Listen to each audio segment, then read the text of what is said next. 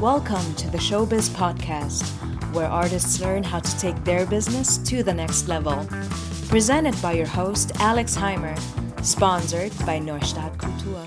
What's up, guys? Welcome back for another episode. Today, I want to tell you my personal story how I got to where I am today, and also why I founded the Showbiz Coaching. This episode is inspired by my good friend Steven Spivey, who recently launched his own podcast. Definitely check him out. He's also a dance background and is just a very interesting person overall.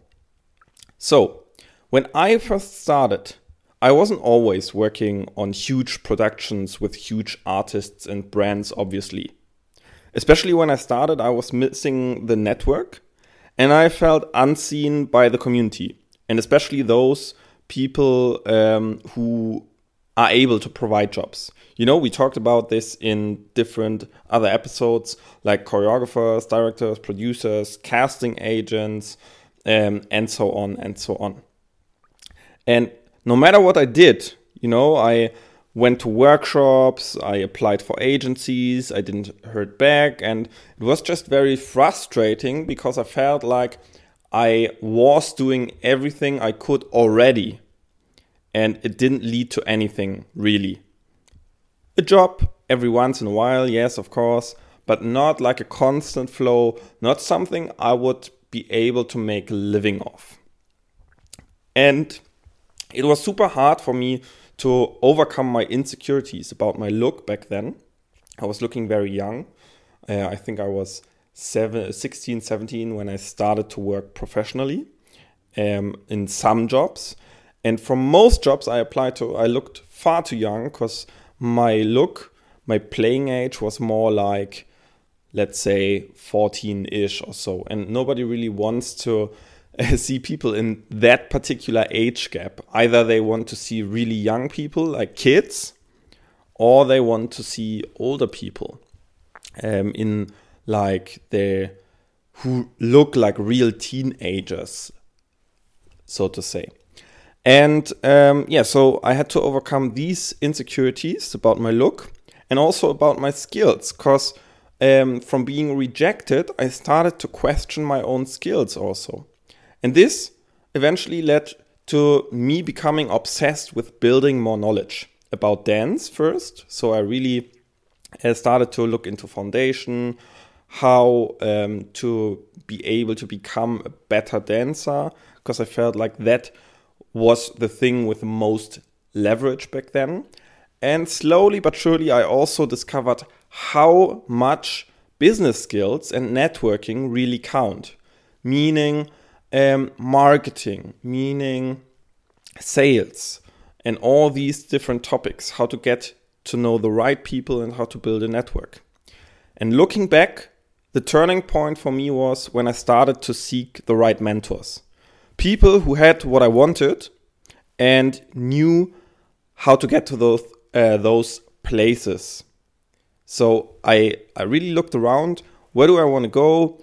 Who are the people who are in the right positions? Who could actually provide some knowledge for me or experience or push me to where I want to go?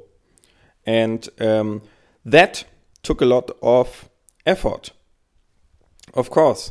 I mean, uh, I had to travel, I had to pay for certain events and trainings, I had to move to different countries to be around them and to get into their inner circle, um, such as the US or the UK. I basically, basically dedicated my whole life to this. I wouldn't recommend that today um, to be honest, to go all in. I personally would do more something like a crossfade where you um, are trying to work your way up so you get more uh, jobs on a more frequent basis and then you can um, decrease your side hustle activities or uh, school, university, whatever. Um, I personally would always have a backup plan nowadays because um, people are just indecisive at some point and start to shift careers uh, when they are, let's say, mid 30s and they want to settle and build a family and stuff like that. So it's always good to have something in the back of your mind. Even though age is just a number, and you can be very, very successful as a performing artist. Also, if you're far older than 35, there are more than enough examples of people working on a regular basis all over Europe and also in the US. It's especially for casters, it's super hard to find those people who are a little bit um, more in their best age or years, you know. So this um, as a little um, side note. So I had to really spend a lot of time and energy, but I knew it was worth it at the end of the day.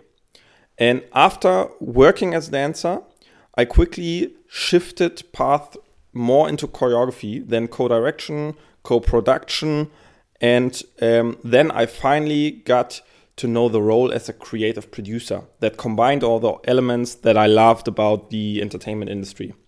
And that is basically where I am today in my um, path as a creative or performing artist, also. Ex performing artist, now more, let's say, creative person. And um, after my dance career picked up a little bit, I think that was back in 2017. That is when people started to ask um, me for advice. And um, this became more and more. And after seeing the gap in our educational system, and that nobody is really ever teaching the performing arts business know how in full depth, no matter if you are at a university, if you do a program, sometimes it's covered as like a side topic, but no one is doing a real deep dive into that. And so even single tips of mine didn't work as good because they were just a small piece of a bigger picture. And so I wanted to create a system and a method, and that's also how um, the showbiz coaching evolved eventually, which in the beginning was called the Dance University, but then we opened it up for other lanes as well, not just dance, but also acting and singing. And I did some tests with people who are willing to test the whole strategies with me.